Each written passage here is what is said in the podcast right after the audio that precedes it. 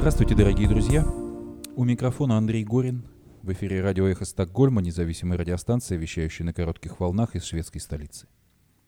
Мы были созданы в середине марта прошлого года по инициативе шведского интернет-провайдера Банхов вскоре после начала российской агрессии против независимой Украины. Сегодня 8 декабря 2023 года. Полномасштабная война продолжается уже 653 дня. Эхо Стокгольма в эфире по вторникам и субботам на коротких волнах в диапазоне 31 метра, частота 9670 кГц, в 10 вечера по Киеву и в 11 часов по Москве. Мы выкладываем наши программы на платформах Telegram, SoundCloud, Apple Podcast и YouTube.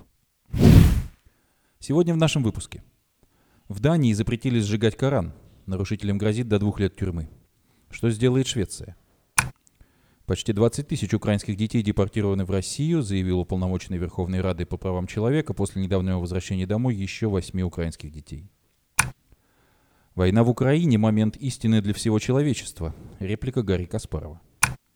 Американские законодатели должны одобрить финансирование Украины в этом месяце, иначе они рискуют преподнести России величайший подарок, заявил президент США Джо Байден. Саммит ЕС-Китай уперся в Россию и Украину. Что сказали в Китае европейские лидеры про войну и санкции? Чешские лидеры заявили о готовности продолжать поддержку Украины. Парламент Болгарии преодолел вето президента на пакет помощи Украине, в который входили бронетранспортеры и другая военная техника. Его война, как Путин на самом деле начал войну с Украиной. У журналиста-расследователя Андрея Захарова совместно с изданием «Проект» вышел документальный фильм о путинской политике последних лет в отношении Украины, который хочется с уверенностью рекомендовать вашему вниманию. Хроника репрессий в России. Серьезно ухудшилось здоровье Алексея Горинова, находящегося в заключении и не получающего медицинской помощи. Политика Алексея Навального, отбывающего срок в колонии строгого режима, в третий раз не выводят на заседание суда. Мы продолжаем в нашем эфире трансляции панелей пятой антивоенной конференции Форума Свободной России, состоявшейся в Таллине 1-2 октября. В последующих эфирах мы продолжим трансляцию. Напомню, что резолюцию, принятую на конференции, которая прошла в заголовках крупнейших мировых медиа, можно прочитать и подписать на сайте Форума Свободной России.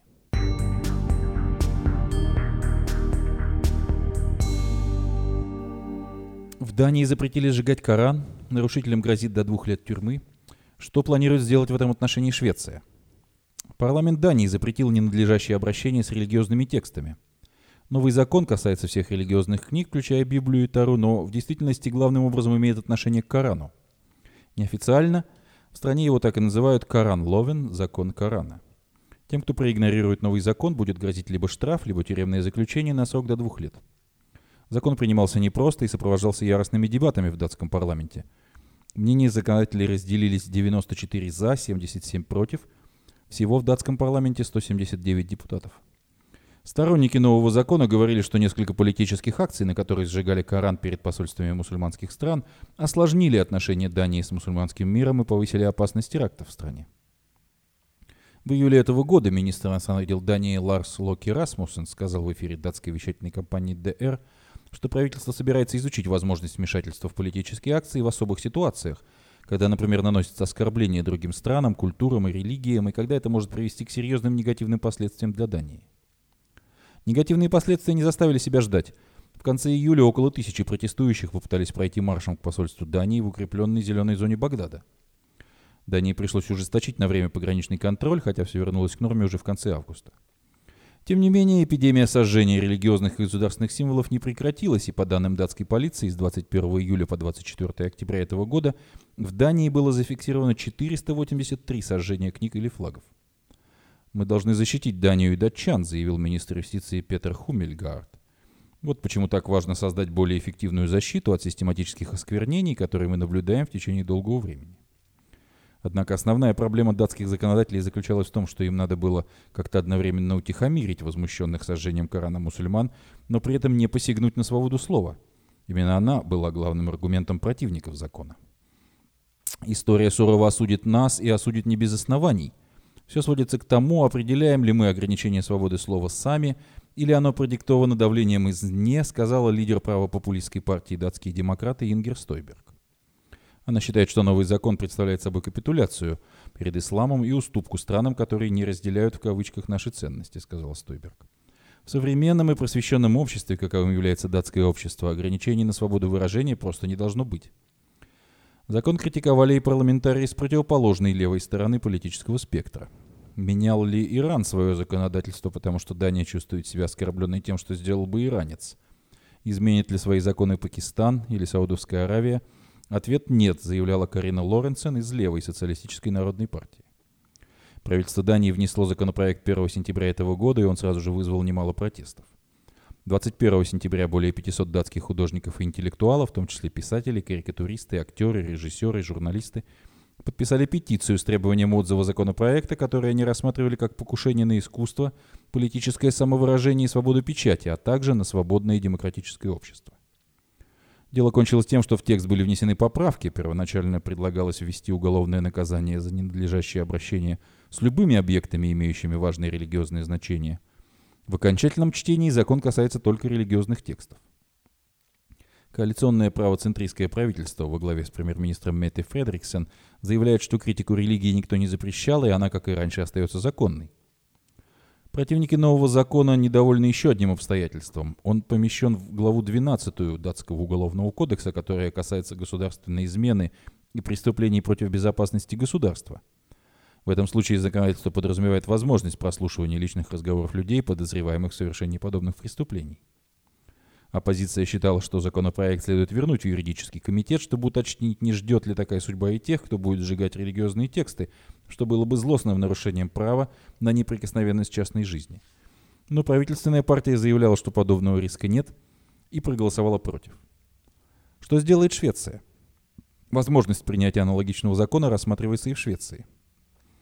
В нашей стране также произошла целая серия поджогов Корана, и спецслужбы предупреждали об ухудшении ситуации с безопасностью. Самым резонансным стал январский эпизод, когда Корану посольства Турции в Стокгольме сжег гражданин Дании Расмус Полудан, ультраправый политик, основавший антиисламскую партию «Страмкурс» «Жесткий курс». Полиция Швеции разрешила ему провести акцию у турецкого посольства в Стокгольме, но не санкционировала сожжение Корана. Полудан запрет проигнорировал, и Коран все-таки сжег. В июне беженец из Ирака, христианин, сжег Коран перед центральной мечетью Стокгольма. Затем уже в конце июля этот человек снова получил разрешение на такую же акцию, и протестующая толпа захватила тогда и подожгла посольство Швеции в Багдаде. До недавнего времени правительство Швеции осквернение священных книг осуждало, но неоднократно отмечало, что эти действия не противоречат законам страны. Не далее, как в 2020 году, прокурор София Сирен закрыла предварительное расследование по делу о разжигании ненависти через осквернение Корана, заявив, невозможно доказать, что было совершено преступление – Сжигание Корана само по себе не является противозаконным. Почти 20 тысяч украинских детей депортированы в Россию, заявил уполномоченный Верховной Рады Украины по правам человека. Есть цифра более чем в 19 540 официально подтвержденных депортированных украинских детей. Если мы будем возвращать одного ребенка каждый день, то нам потребуется 55 лет, заявил уполномоченный Верховной Рады Украины по правам человека Дмитрий Лубенец – на Международной конференции по правам человека «Свобода или страх».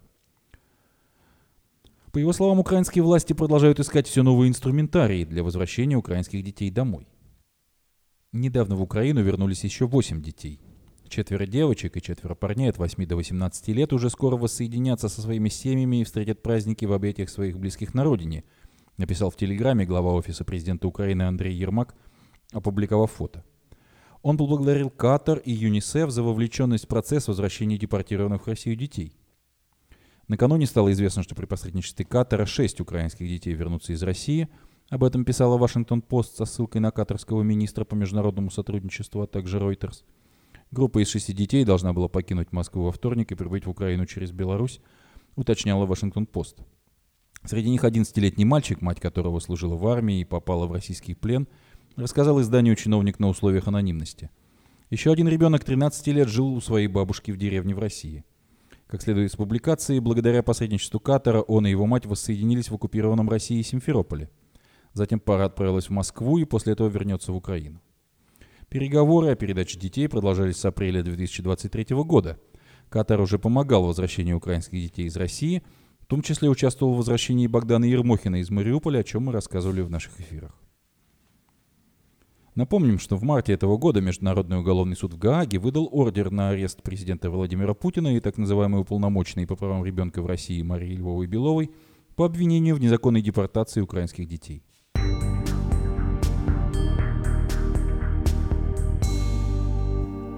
Война в Украине – момент истины для всего человечества. Реплика Гарри Каспарова, обликованная в Фейсбуке. Зло никогда не исчезает. Оно может на время оказаться погребенным под обломками Берлинской стены, но как только мы теряем бдительность, оно снова вылезает наружу. И тот факт, что после окончания Холодной войны и тотального триумфа свободы многие граждане на Западе не осознают, что демократия – это единственный способ прогресса, смотрят на Китай, находят симпатии к Хамас и Бен Ладену – то, что Путин имеет поддержку в свободном мире, говорит о том, что мы потеряли ориентир. Война в Украине, продолжение противостояния в Израиле и далее по списку – это момент истины для всего человечества, пишет политик в Фейсбуке. Победа Украины является необходимым условием для начала перемен. Победа Украины – это больше, чем восстановление территориальной целостности, больше, чем историческая справедливость – это на самом деле исторический шанс для всего свободного мира наконец понять, что компромисса с вампирами и убийцами быть не может. На Западе часто рассуждают о том, как самоотверженно в кавычках они помогают финансами и оружием. Но Украина сегодня платит кровью человеческими жизнями. И это неоплатный долг всего человечества перед Украиной, которая сдерживает силы зла, заслоняя мир от фашизма. Беспримерный героизм украинцев и решимость не подчиняться злу – самый мощный энергетический импульс, который наполняет свободный мир сегодня – Сейчас на фронте все складывается не так, как хотелось бы, и тем не менее героическая борьба продолжается. В учебниках истории будет написано «Перемены на Западе после 30 лет позора и отступлений случились потому, что Украина выстояла, и мы все в это верим, победила», пишет Гарри Каспаров.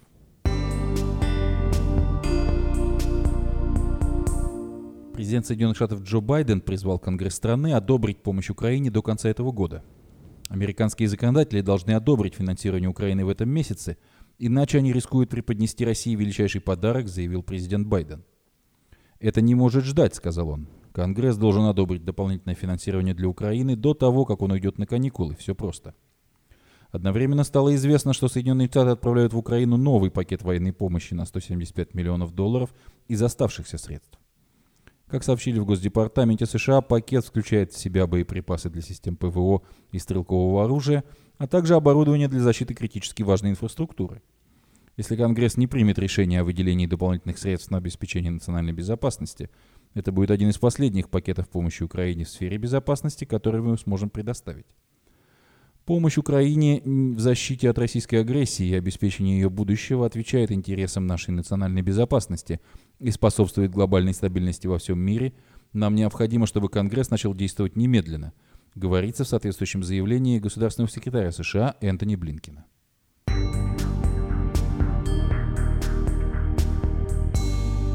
Саммит ЕС-Китай уперся в Россию и Украину. Что сказали европейские лидеры в Китае про войну и санкции? Евросоюз вслед за Соединенными Штатами Америки сделал шаг нормализации отношений с Китаем на личной встрече с председателем Си Цзиньпином, однако по итогам первого за четыре года саммита Китай-ЕС все осталось при своих. Призывы европейцев отвернуться от напавшей на Украину России председатель Си оставил без ответа. В четверг в Пекин приехали глава Европейского совета Шарль Мишель, который выступал от имени лидеров всех 27 государств ЕС, и председатель Еврокомиссии Урсула фон дер Ляйен, глава исполнительной власти ЕС, реализующий волю 27 стран Союза с населением 450 миллионов человек, третий после США и Китая экономикой на планете. Они привезли два главных месседжа. Европейский Союз страдает от перекосов в экономических отношениях с Китаем и будет защищаться. И второй, война России против Украины угрожает существованию Европы, поэтому никакой дружбы с Китаем не будет, если он поможет Владимиру Путину убивать украинцев и обходить европейские санкции. Мы с самого начала войны говорили, что наши отношения с Китаем будут определяться тем, какую позицию Китай займет по отношению к российской агрессии против Украины, сказала фон дер Ляйен на пресс-конференции по итогам саммита. Нам было важно очень четко донести, что мы считаем российскую агрессию угрозой нашему существованию, и мы очень внимательно следим за тем, какую позицию занимает Китай. Шарль Мишель высказался в том же духе. Нам бы хотелось, чтобы Китай действовал более напористо, четко и обозначил поддержку устава ООН – и осудил войну России против Украины. На вопрос, что им сказал на это председатель Си Цзиньпин, европейские руководители отвечать отказались, предложив поинтересоваться у китайского коллеги. Председатель Си пресс-конференции не дает, а в официальных сообщениях об итогах встречи нет ни слова о России и Украине от имени Си и других участников саммита. По завершении встречи на открытый вопрос о готовности Китая осадить Путина фактически ответил чиновник китайского МИДа, отправленный общаться с журналистами. Иногда европейские политики говорят нам, что мы должны говорить с Россией, говорить с президентом Путиным об отводе войск, сказал глава Европейского департамента китайского МИДа Ван Лунтун, которого цитирует АФП. Но Россия ведь очень независимая нация, президент Путин принимает решения, исходя из национальных интересов и безопасности. Председатель Си говорил не об агрессии России в Европе, а о многополярном мире и свободной торговле на прошедшем саммите с ЕС. Заградительные пошлины, запрет на поставку западных технологий, отказ от покупки китайских сокращают возможности Китая догонять США и Европу в развитии, наращивать военную мощь и влияние в мире. Европа самый богатый рынок сбыта китайских товаров, торговать с ней Китаю очень выгодно. Объем этой торговли составляет 2,3 миллиарда евро в день, сказала в четверг глава Еврокомиссии. Для сравнения, торговля Китая с Россией за 5 лет выросла вдвое, но она по-прежнему в 4 раза меньше по объему, чем с ЕС, около 600 миллионов евро в день. Европа уверена, что выгода от ее нарастающих торговых связей с Китаем распределяется однобоко. Еще 10 лет назад Европейский Союз покупал в Китае товаров и услуг на 40 миллиардов евро больше, чем продавал в Китай. Сейчас ежегодный дефицит достиг 400 миллиардов евро, причем только за последние два года он утвоился, сказала фон дер Ляйен. Так дольше продолжаться не может, и мы серьезно обеспокоены. Для лидеров государств Европейского Союза политически невозможно смириться с тем, что наша промышленная база подорвана недобросовестной конкуренцией, сказала она. Европейский Союз, как и США, упрекают Китай в том, что он масштабно субсидирует производство внутри страны ради вытеснения конкурентов на мировых рынках, ворует технологии и ограничивает доступ западных компаний и банков на свои рынки. Соединенные Штаты из-за этого который год ведут торговую войну с Китаем, а все, что Китай не смог в итоге продать в США, он переправляет в Европу, усиливая перекосы в торговле, пожаловалась фон дер Ляйен. Конфликт с Западом обостряется претензиями Китая на Тайвань и усилением тоталитарных тенденций при правлении председателя Си Цзиньпина, который за 10 с лишним лет консолидировал власть в своих руках и начал самоутверждаться на мировой арене, демонстрируя не только экономическую, но и военную мощь. И, наконец, отношения в конец испортились после вторжения России в Украину в феврале 2022 года, которое Китай осуждать не стал. Запад расстался с Россией, и она попала в зависимость от китайских товаров, технологий и рынка сбыта нефти и газа. Призрак холодной войны породил опасения относительно нового раздела мира на два блока и отдаления Запада от Китая. В последние месяцы и те, и другие пытались навести мосты. В Китай приезжали по очереди главы Германии, Испании, Франции. Урсула фон дер Ляйен уже второй раз в Пекине. В ноябре председатель Си наконец встретился с президентом США Джо Байденом, и вроде бы они даже о чем-то смогли договориться. Отделяться от Китая, как от России, Европейский Союз не намерен, повторила сегодня фон дер Ляйен. Мы отделились от России, но по очень веской причине. Мы не хотим отделяться от Китая. Мы говорим о снижении рисков, сказала она. Война и российский энергетический шантаж продемонстрировали нам необходимость диверсифицировать наши риски.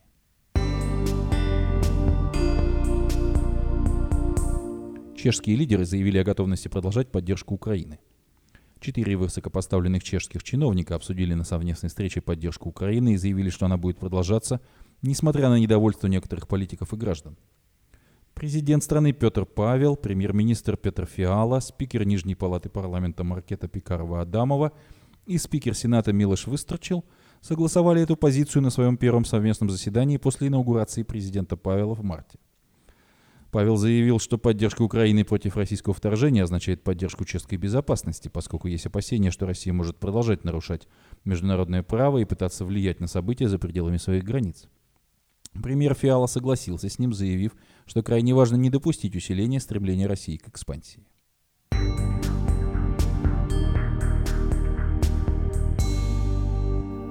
Парламент Болгарии преодолел вето президента на поставку оружия Украине. Парламент Болгарии преодолел вето президента на пакет помощи Украине, в который входили бронетранспортеры и другая военная техника. За преодоление вето проголосовали 162 депутата против 55. Как сообщает пресса, по договоренности Украина должна была получить около 100 бронетранспортеров вместе с вооружением и запчастями.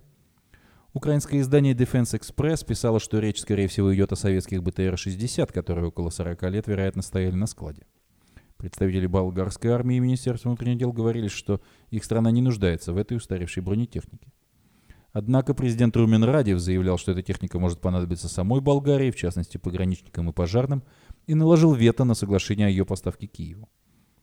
В команде президента Украины Зеленского говорили, что ожидают преодоления вето, что и произошло 8 декабря. Очень ценными в этом пакете помощи будут не только БТР, а сколько системы противовоздушной обороны. Болгария имеет большие запасы советских образцов ПВО и ракет к ним, что для Украины сейчас очень важно.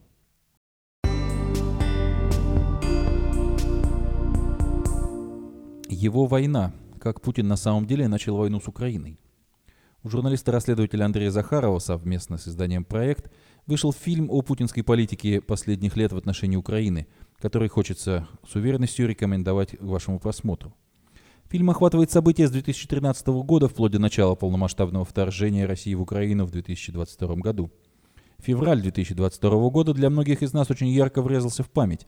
Однако немногие помнят, как развивались события в Украине 10 лет назад – которые во многом и привели к катастрофическим последствиям, которые мы наблюдаем и проживаем сегодня. Кто-то был совсем юным и не интересовался политикой, а кто-то читал новостные сводки, не вдаваясь в подробности, не пытаясь или не будучи в состоянии разобраться. Андрей Захаров совместно с коллегами проделал огромную и важную работу по сбору и анализу данных из многочисленных источников, включая телефонную прослушку, сливы почтовых переписок, а также – что может быть самое удивительное, многочисленные воспоминания самих участников тех событий и их откровенные интервью, которые в свете сегодняшнего дня приобретают особый смысл. Вся эта информация профессионально скомпонована в хронологическом порядке, дополнена документальной съемкой. Сам автор настолько увлекательно ведет повествование, что фильм смотрится на одном дыхании. Неудивительно, что количество просмотров уже перевалило за 2,5 миллиона и продолжает расти. Фильм Андрея Захарова, подготовленный совместно с изданием «Проект», можно посмотреть на YouTube по поиску его названия «Его война. Как Путин на самом деле начал войну с Украиной».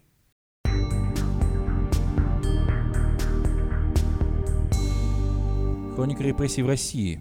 Серьезно ухудшило состояние здоровья находящегося в заключении Алексея Горинова. Адвокат бывшего московского муниципального депутата Алексея Горинова, осужденного по делу о военных фейках, сообщил о сильном ухудшении здоровья своего подзащитного, говорится в сообщении телеграм-канала «Свободу Алексею Горинову». Пустили к Алексею лишь за 30 минут до окончания рабочего дня.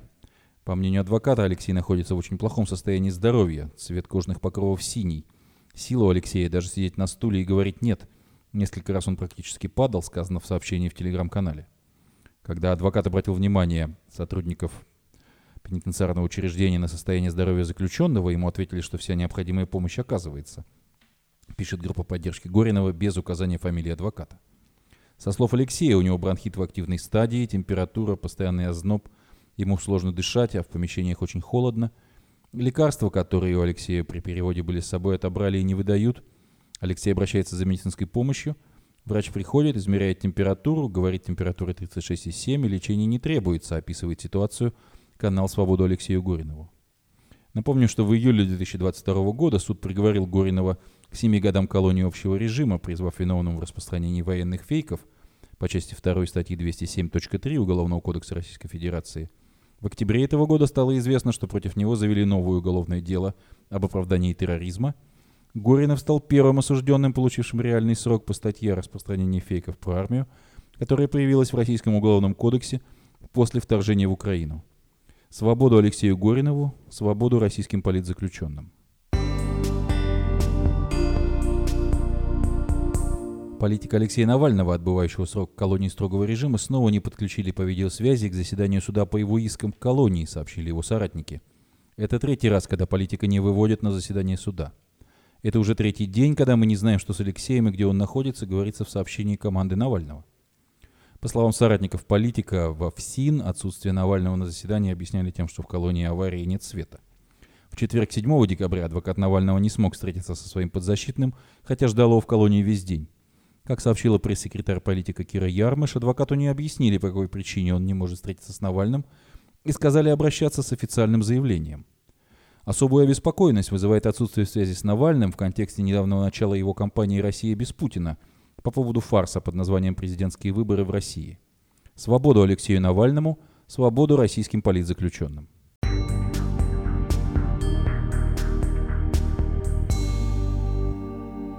Сейчас мы предлагаем вашему вниманию трансляцию четвертой панели антивоенной конференции Форума Свободной России, состоявшейся в Таллине 1-2 октября.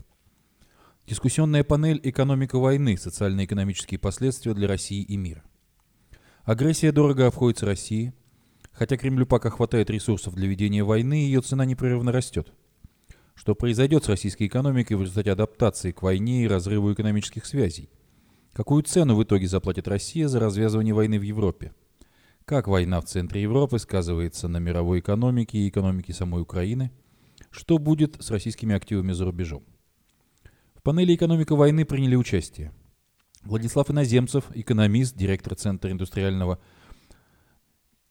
Владислав Иноземцев, экономист, директор Центра исследований постиндустриального общества, Ханс Луйк, эстонский издатель, журналист, владелец медиаконцерна «Экспресс Групп» Delfi, Михаил Кухар, основатель и главный экономист независимой группы макроэкономического анализа и прогнозирования Ukraine Economic Outlook, Райво Варе, предприниматель, государственный министр Эстонии в 1990-1992 годах, министр транспорта и коммуникации Эстонии в 1996-1999, Михаил Крутихин, аналитик и эксперт нефтегазовой отрасли, Сергей Алексашенко, онлайн, экономист и заместитель министра финансов России, первый заместитель председателя правления Центробанка России в 1995-1998 годах, модератор панели Дмитрий Некрасов, политик, экономист и предприниматель. Напомню, что резолюцию, принятую на конференции, которая прошла в заголовках крупнейших мировых медиа, можно прочитать и подписать на сайте Форума Свободной России. Ну, я хотел бы поблагодарить, во-первых, всех за, за честь быть модератором данной сессии, достаточно интересного как бы, и волнующего всех вопроса. И, ну, наверное, на, на правах как бы, модератора скажу пару э, своих соображений относительно и перспектив российской экономики, и того, что дальше, в принципе, будет происходить. То есть, на мой взгляд, этот вопрос делится на две составляющие. Первая, которая волнует всех больше всего, это как долго э, Путина хватит денег на войну, и существуют ли какие-то экономические э, проблемы, которые могли бы эту войну остановить. Да? А второй, что который интересует гораздо меньше людей, на самом деле, особенно здесь, в этом зале, как я понимаю, но тем не менее тоже важно, и что будет с российской экономикой потом.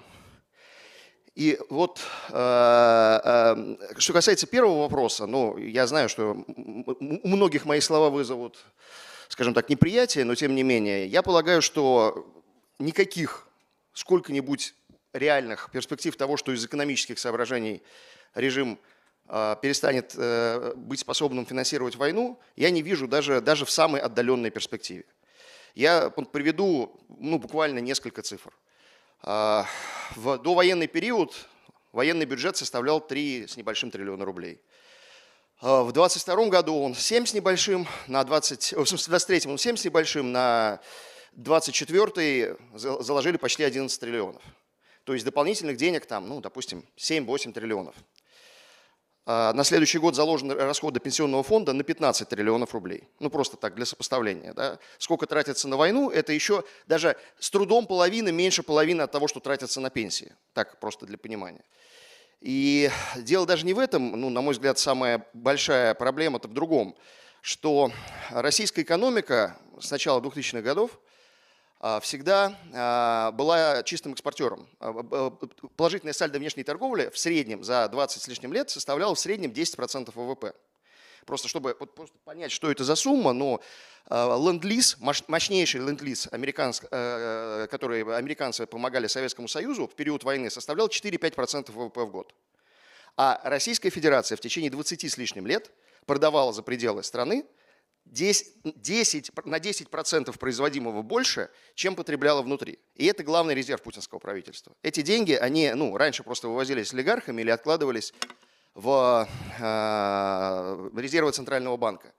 А теперь эти, э, ну, э, э, это подрезается, подрезается в любом случае военные расходы дополнительные, которые возникли там, но 3-4% ВВП.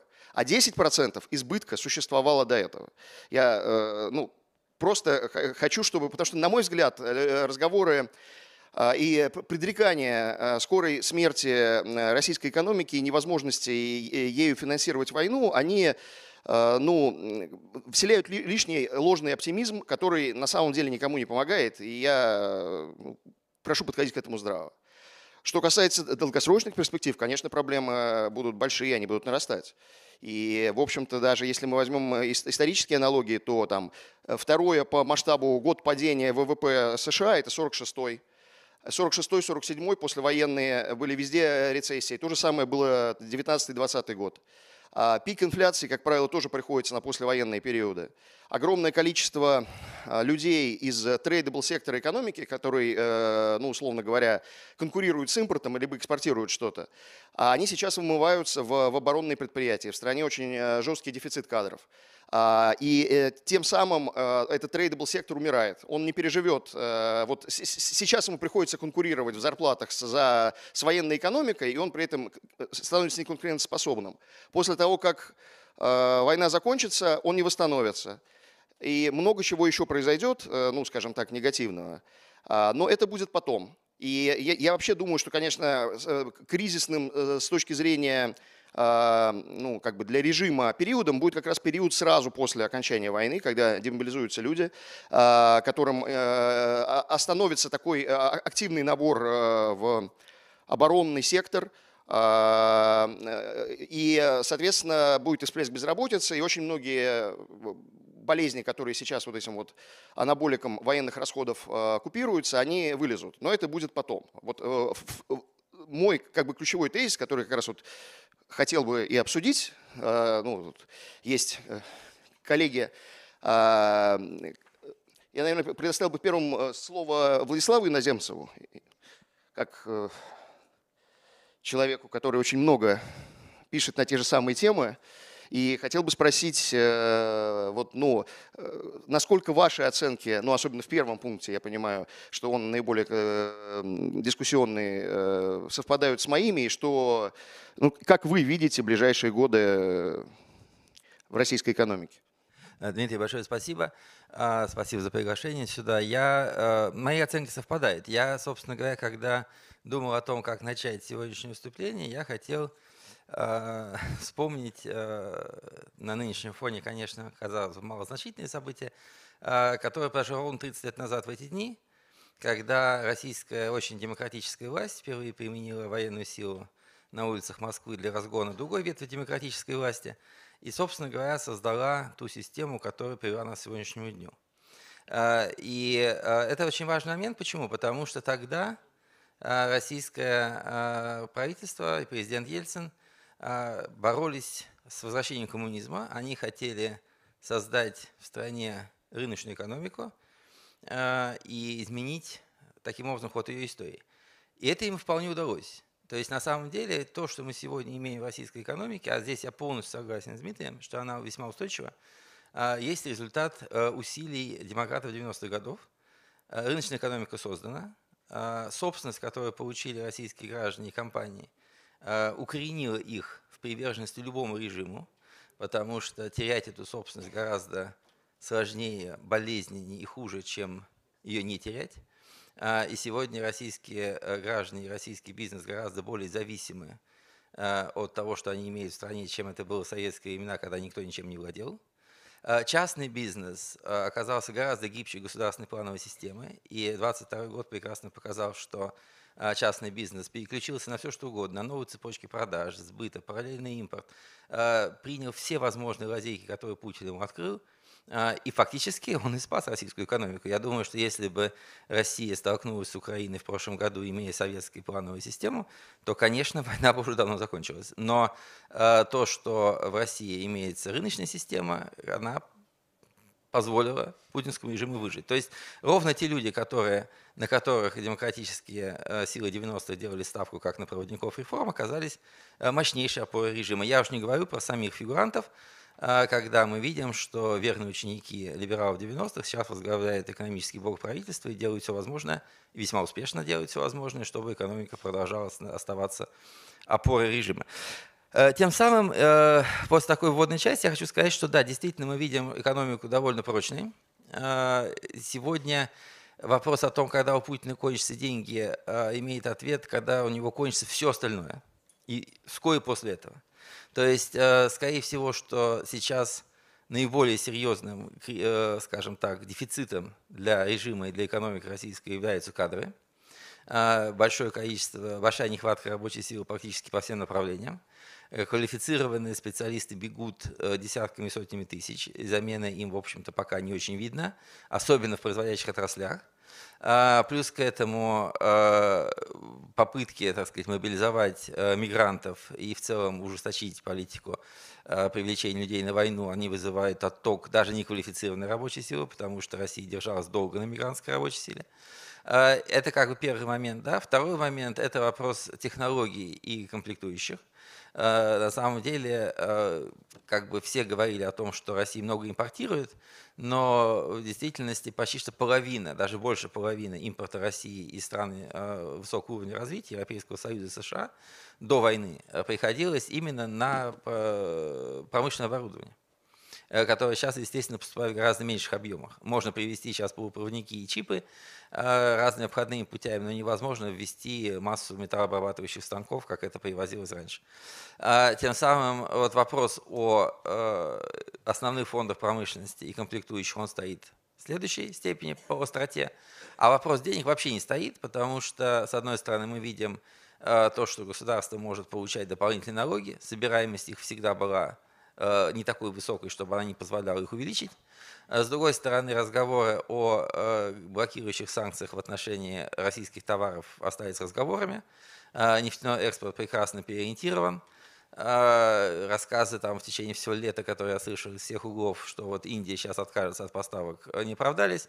Последние данные Reuters показывают, что прирост 80% к августу 2022 э, года и 8% к августу 2023 года в сентябре. Э, рост продолжается. Э, в свое время, когда господин Маккейн говорил, что Россия это бензоколонка, так сказать, мимикрирующая под государство, это, конечно, была красивая фраза, но бензоколонка всем нужна, к сожалению. И поэтому, как бы, если там не заправляются французы и немцы, там будут заправляться индийцы, Э, китайцы и сингапурцы, да, а Германия будет покупать российскую нефть в Индии, как она это уже делает. То есть, в принципе, мне кажется, что действительно, говоря об экономике, надо понимать, что э, усилиями либералов в правительстве сегодня создана достаточно эффективная модель, э, во-первых, э, поддержания государственных расходов, в том числе существует серьезная возможность продолжения заимствования и финансирования дефицита. А, эти деньги уходят, а, опять-таки, не в советский оборонно-промышленный комплекс, который был фактически, знаете, тупиком, когда деньги пропадали по плановым ценам и исчезали. Они уходят в вполне рыночные структуры ВПК, эти рыночные структуры ВПК закупают на рыночных основаниях, опять-таки, продукцию металлургии, э, машиностроения, других отраслей промышленности. Э, гробовые э, деньги и то, что выплачивается военнослужащим, увеличивает общий платежеспособный спрос, который поддерживает потребительский сектор экономики и так далее. То есть, по сути, я пока, например, я, может быть, и не скажу, что никогда, но 2-3 года такой модели не представляет никакого риска для экономического развития. Да, может быть увеличение инфляции, ну, допустим, там с 8% до 15%, может быть дальнейшее падение курса, допустим, со 100 рублей там, до 120 за доллар, может быть, э, другие могут быть диспропорции.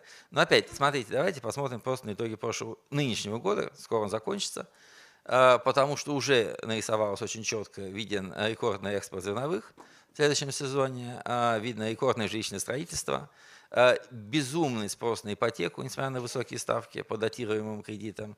А, видна рекордная за всю историю постсоветской России прибыль банковского сектора, превышающая ее прибыль за три предшествующих года вместе взятых и так далее. То есть, в принципе, речь идет о том, что в этой экономике очень много выигравших да, и очень много не проигравших.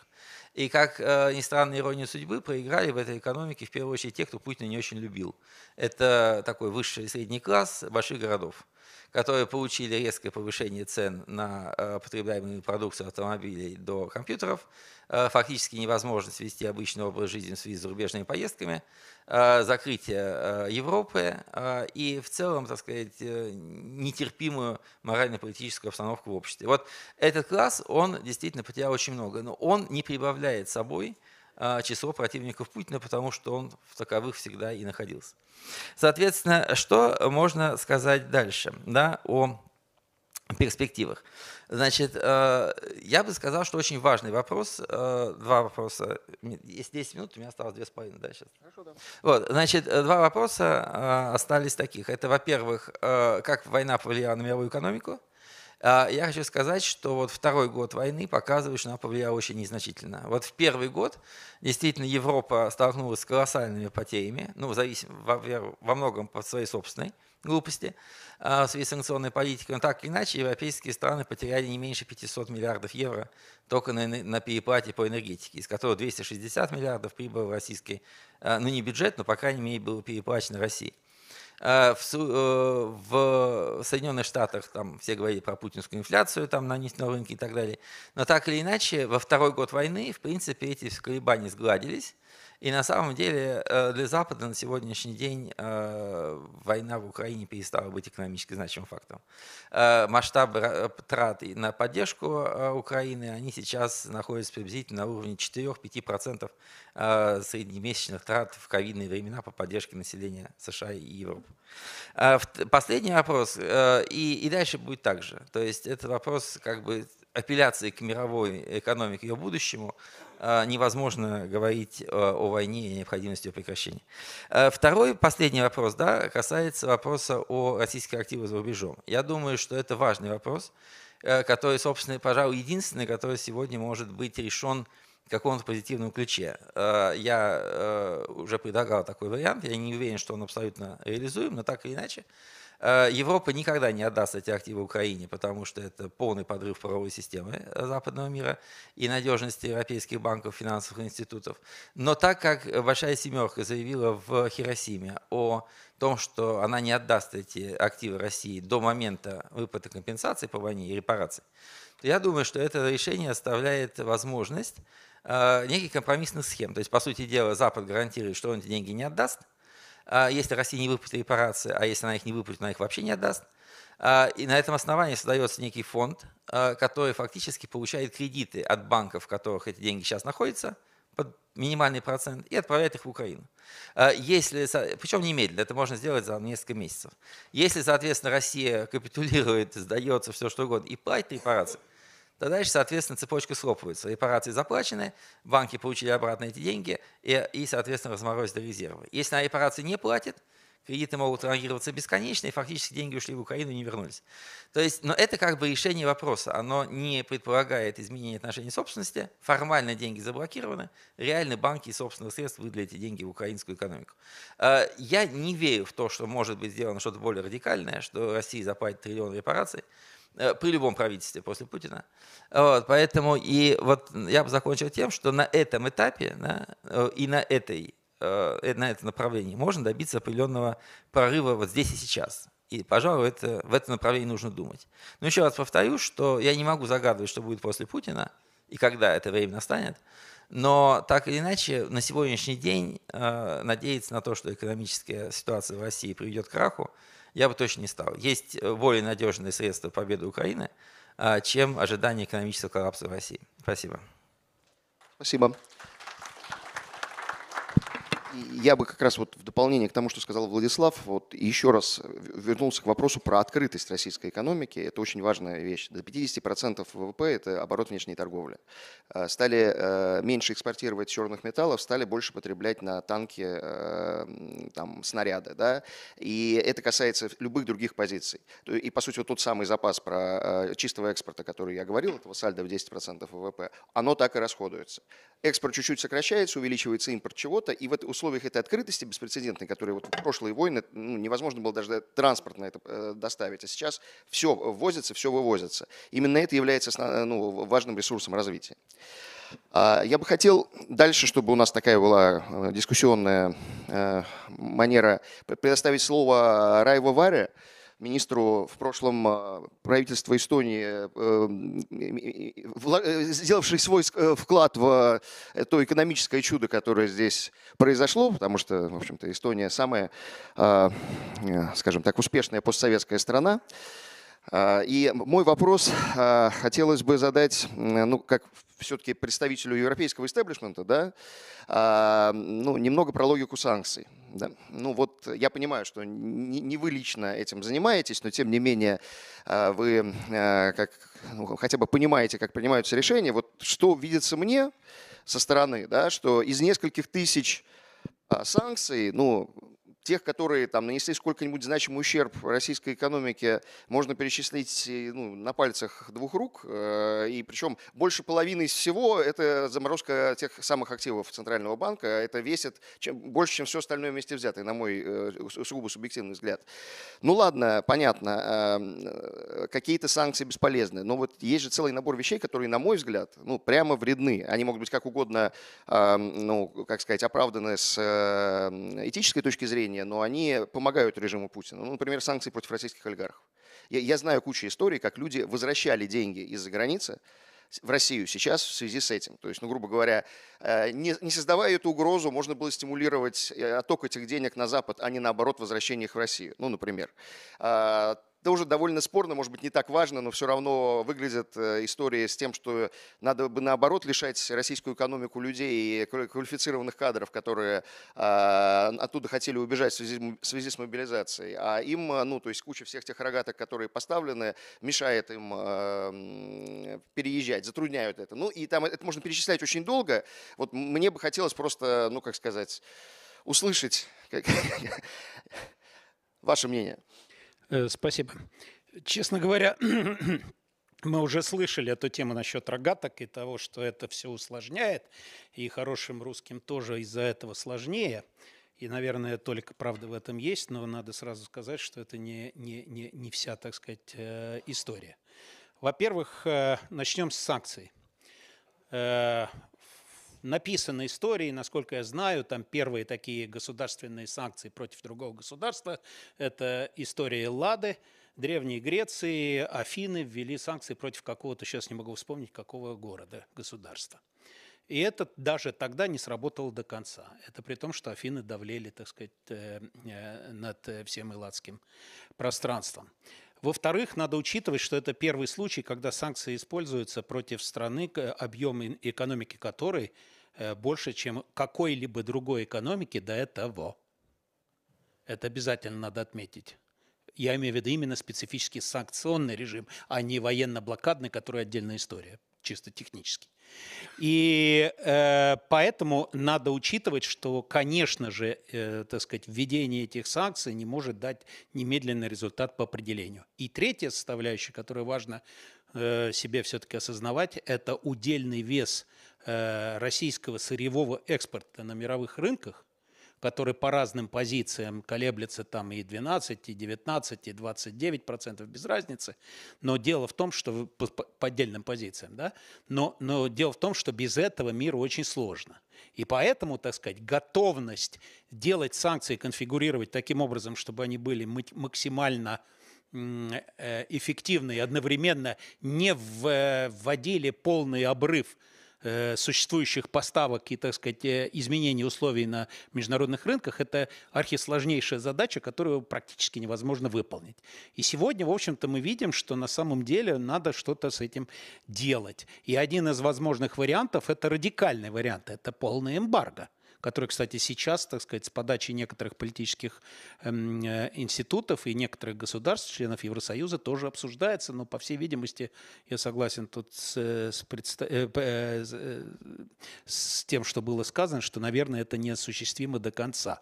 И поэтому на это и был сделан расчет – если вы внимательно смотрели в начальный период э, э, войны, э, что было сказано разными ключевыми фигурами, то совершенно однозначно можно было уловить, что правительство к объему тех санкций, которые были предприняты, полностью готово не было. Но они готовились. Имеется в виду российское правительство.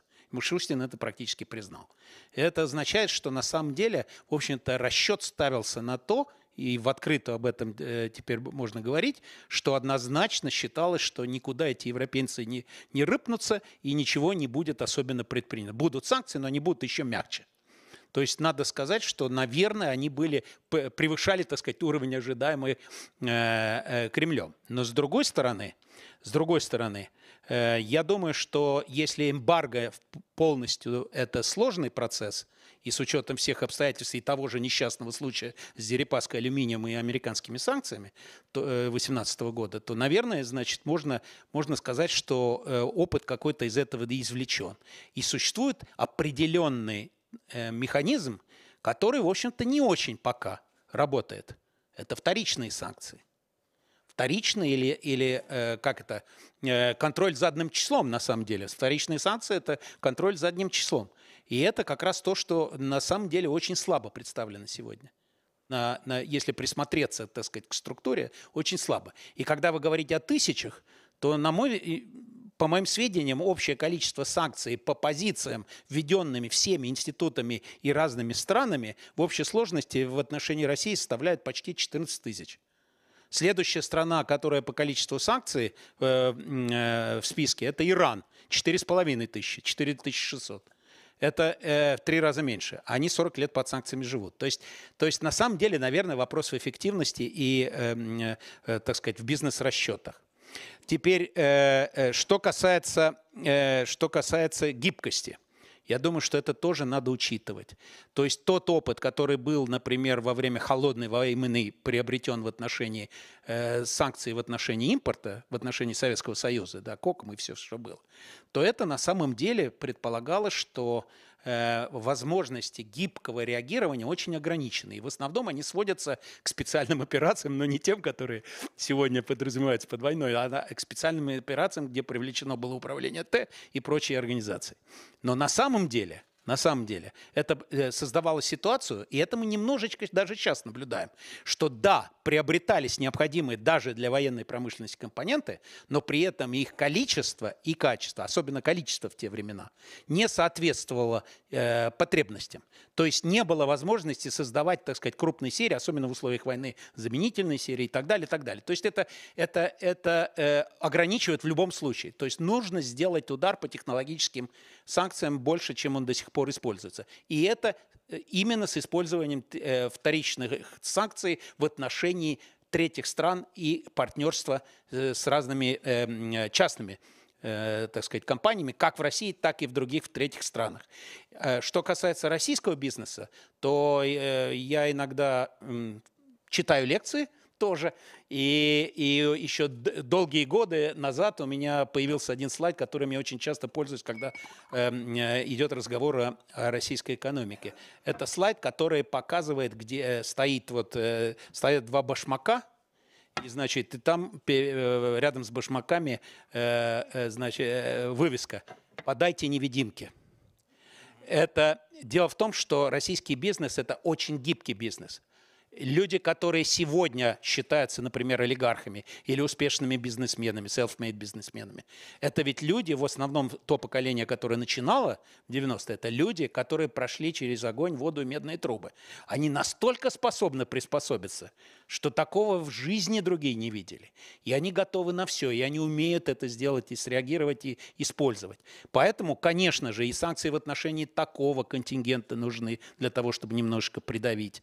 И, в общем-то, где-то нужны пряники, не только, так сказать, э, э, и это тоже мы сейчас наблюдаем, когда некоторым олигархам, например, там некоторым, которые выразились нелицеприятно о господине Путине в телефоне кое-кому по однофамильцу, то там, э, так сказать, им делаются поблажки. Или, допустим, те же поблажки, которые делаются олигархам, связанным с производством минеральных удобрений, потому что минеральные удобрения – это еще хуже, чем нефть по-своему местами. И так далее, и так далее. То есть здесь это, с этим надо заниматься. Потом еще одна тема, которую я сразу хочу затронуть, потому что об этом сейчас пока еще мало говорят, а на мой взгляд, если отслеживать внимательно российскую ситуацию, то э, Россия э, берет в заложники не только людей для обменного фонда, но и активы.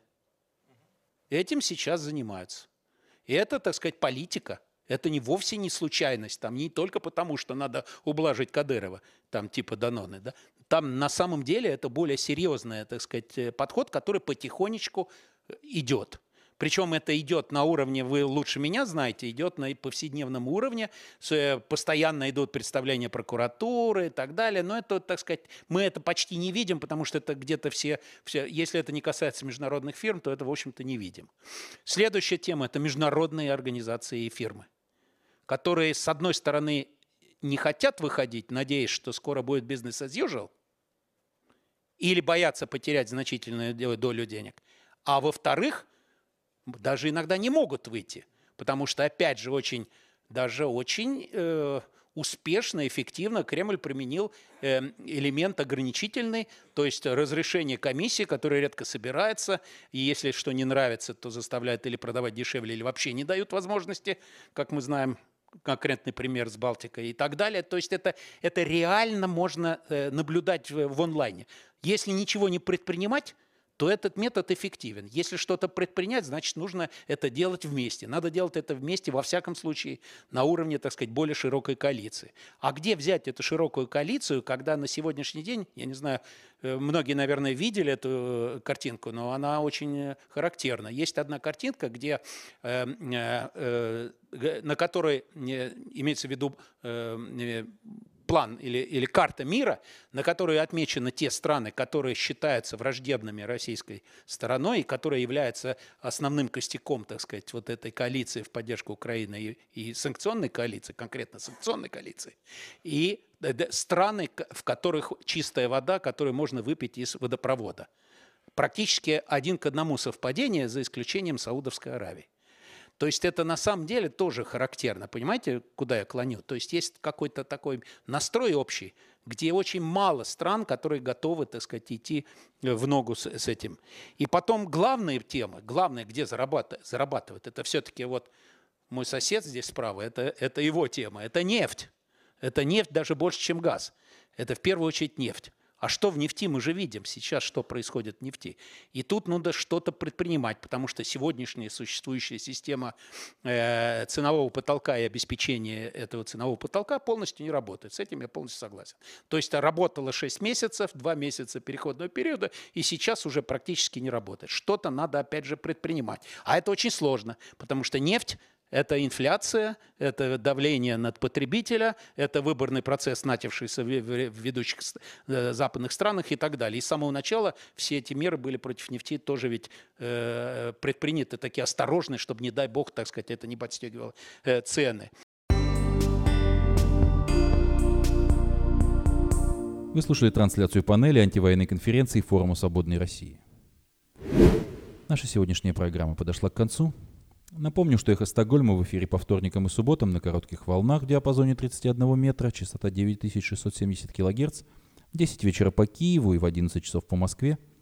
Мы выкладываем наши программы на платформах Telegram, SoundCloud, Apple Podcast и YouTube. Всего вам доброго. До новых встреч в эфире. С вами был Андрей Горин. До свидания. Я начну с короткого стихотворения. Дело в том, что прошлым летом, вернее, вот в эту же самую пору, ровно год тому назад, мне э, случайно, так сказать, меня устроили, поскольку я теперь являюсь лицом без определенных занятий, уже в течение почти трех лет, то меня, в общем, так сказать, разными блатными способами устроили э, в такую дачу Большого театра в Серебряном Бару, которая весь апрель-май стояла в основном пустая, там сказать, по два-три человека, бывает так. Вот. И, значит, гуляя, сочиняя там, я обнаружил у ворот дачи необыкновенно странное сооружение. Оно было похоже на такой землемерный столб, врытый в землю. Значит, там были деления нанесены кисточкой от 1 до 7. Покачивалась на ржавой проволоке ржавая гиря такая. Она была перекинута через ржавое же колесико и с той стороны столба уходила куда-то глубоко в землю. Э, я, естественно, как зевака, я заинтересовался, стал спрашивать, что это такое. И как-то все, в общем, там, живущие в этом доме, отдыхавшие, значит, там, я говорю, я бога не знаю. Я говорю, там Лед Саладзе, прекрасного художника. Ну, как же вам не стыдно? Вы столько лет тут живете. И он, не знаю. Пока, значит, мне там один человек уже из местных не объяснил. Мне сказали, Александр Аркадьевич, как что это? Это говномер. Я очень интересно, что, что? Он говорит, ну как что, это, это говномер. Это, значит, вот, вот подвезено к канализационной яме с той стороны. Значит, уровень повышается, гиря опускается. Значит. И, значит, вот как она дойдет до деления 6, там 7, значит, уже надо срочно вызывать, значит, чистить. Мне показалось так, столь прекрасным это изобретение русского умельца, что я решил написать цикл философских этюдов, и открыть, значит, их как раз вот таким коротеньким стихотворением в шесть строчек, даже или там восемь, э, которое называется «Пейзаж». Все было пасмурно и серо, и лес стоял как неживой, и только гиря говномером слегка качала головой. Не все напрасно в этом мире, хотя и грош ему цена.